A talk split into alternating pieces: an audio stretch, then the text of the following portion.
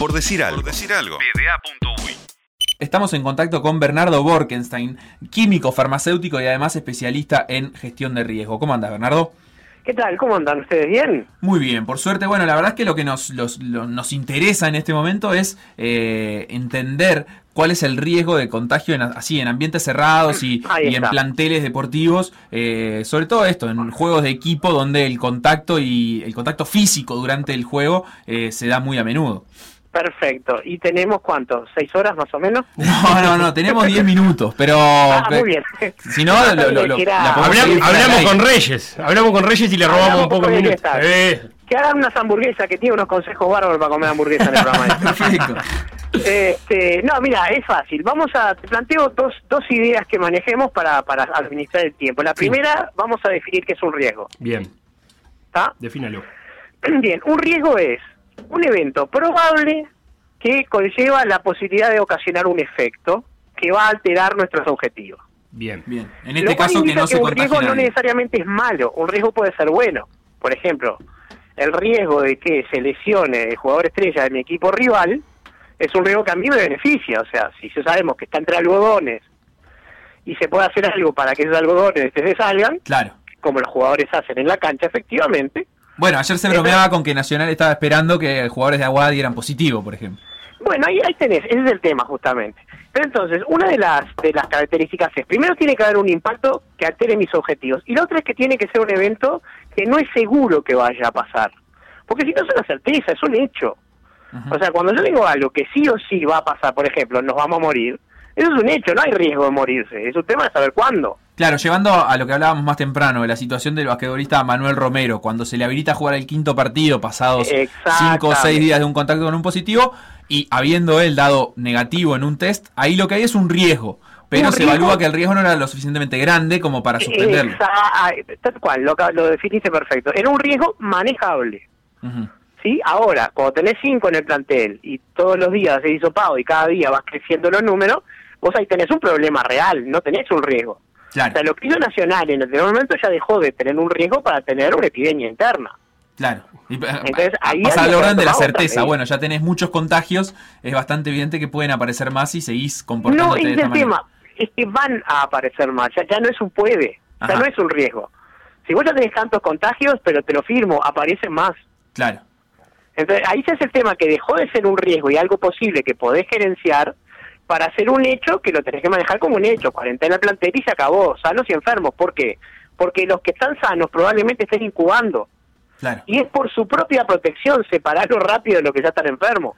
Pero ahí lo que empieza a, tallar es esto que, hablábamos también, del, digamos, del orden de jerarquía institucional. Es decir, quién es que tiene que parar esto. Eh, Nacional eh, tiene que, digamos, evaluar que ya no hay riesgo, que ya es una certeza que va a haber más contagios, o hay instituciones por encima que eh, tienen que decir, bueno, frente a esta situación ya nos compete a nosotros decir, esto no se puede seguir. ¿Sabés cuál es el problema? Si vos obligás al ministerio a que intervenga, el ministerio va a suspender el básquetbol, no va a suspender a Nacional. En definitiva, lo que sucedió multar, ¿eh? En definitiva, lo que sucedió. Exacto, o sea, porque, a ver, eh, el gobierno nacional no puede gobernar puntualmente, el gobierno genera, y por eso este eh, paga justo por pecadores, porque ahora vamos a lo de los deportes abiertos y los deportes eh, bajo ambiente cerrado.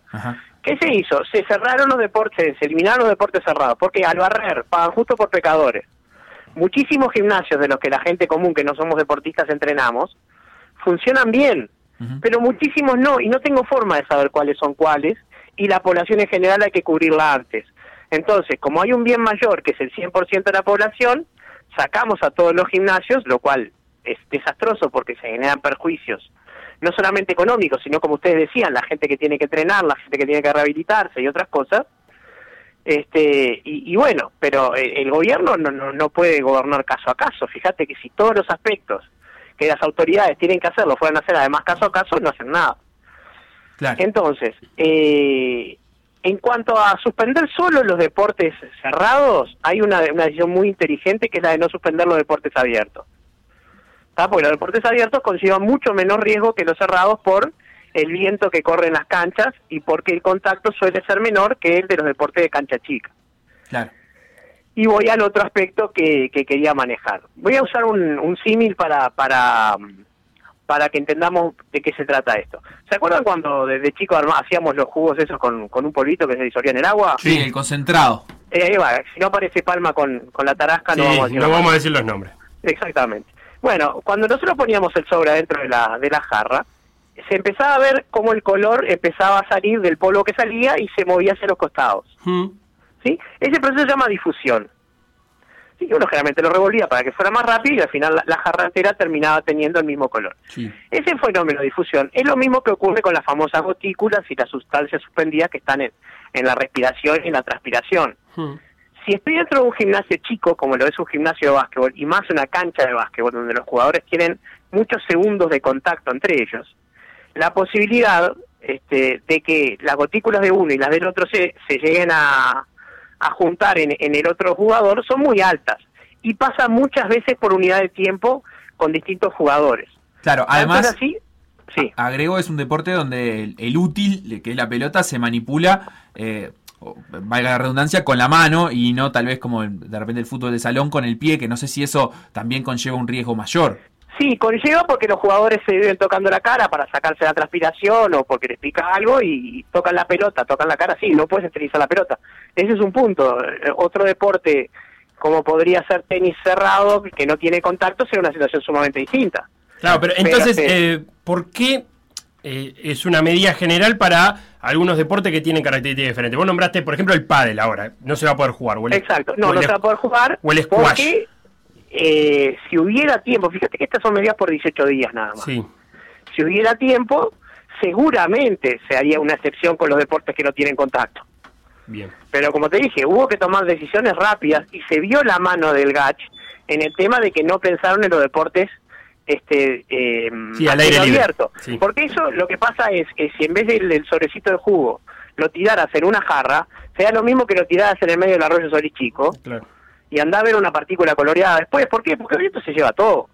Hoy, cosa que no sabíamos en marzo, ya sabemos que en los ambientes bien ventilados la probabilidad de contagio es baja. Sí, las actividades al sol también han dicho, ¿no? Los expertos. Exactamente, actividades al sol, este, pero sobre todo el hecho de que los segundos de contacto de dos de dos futbolistas son mucho menos que los de dos basquetbolistas Sí, sí. y como vos decías recién, además la pelota no va con las manos sino con los zapatos. In- los Incluso con zapatos. los espacios que transitan. El básquetbol es un deporte que en eh, 14 por 28 se transita cada 24 segundos toda la cancha todo el tiempo. Es una. Y, eh, y un- toda la transpiración y todo se va concentrando como una especie de campana. Bernardo, entonces vos me estás diciendo que esto es preventivo, que aunque no hubiera casos relacionados con los deportes que nombramos, fútbol de salón, futsal o handball, eh, la medida funciona como prevención. y funciona como lo que se puede hacer. Es como, como si vos me dijeras, bueno, hay calles donde es seguro cruzar y no hacen falta semáforos. Y bueno, sí, seguro. Pero eso quiere decir que si una ciudad no tiene semáforo, no le voy a llevar semáforo solo porque hay calles que son seguras. Hay unas que sí y otras que no. Ahora, recién hablaban de unas ligas de fútbol de salón que no tenían ni un solo caso. Mm, Yo estoy seguro que no hay ningún problema de que esas ligas se los autoriza a jugar, bien, porque no hay casos. claro. Entonces, pero esas son cosas que requieren tiempo y empezar a dar las excepciones. Las excepciones vienen después. bien, bien, yo entiendo. La, primero la norma y luego tramitamos las excepciones. exactamente, hay que habilitar las excepciones y me parece que la, la, digamos, la disposición está, pero recordemos, esto es por dos semanas nada más.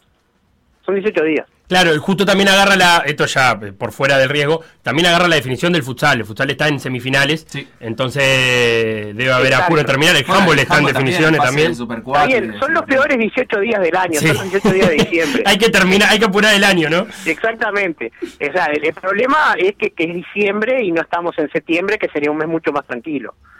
Bien. Pero eh, la, la realidad es que hay medidas que son este, injustas en el sentido que no podés separar a los buenos de los malos, a los que hicieron las cosas bien de los que hicieron las cosas mal. Por ejemplo, la, la otra medida que fue tan, tan este objeto de burlas y de memes en las redes sociales. ¿Por qué cerrar los restaurantes a las 12? Hmm.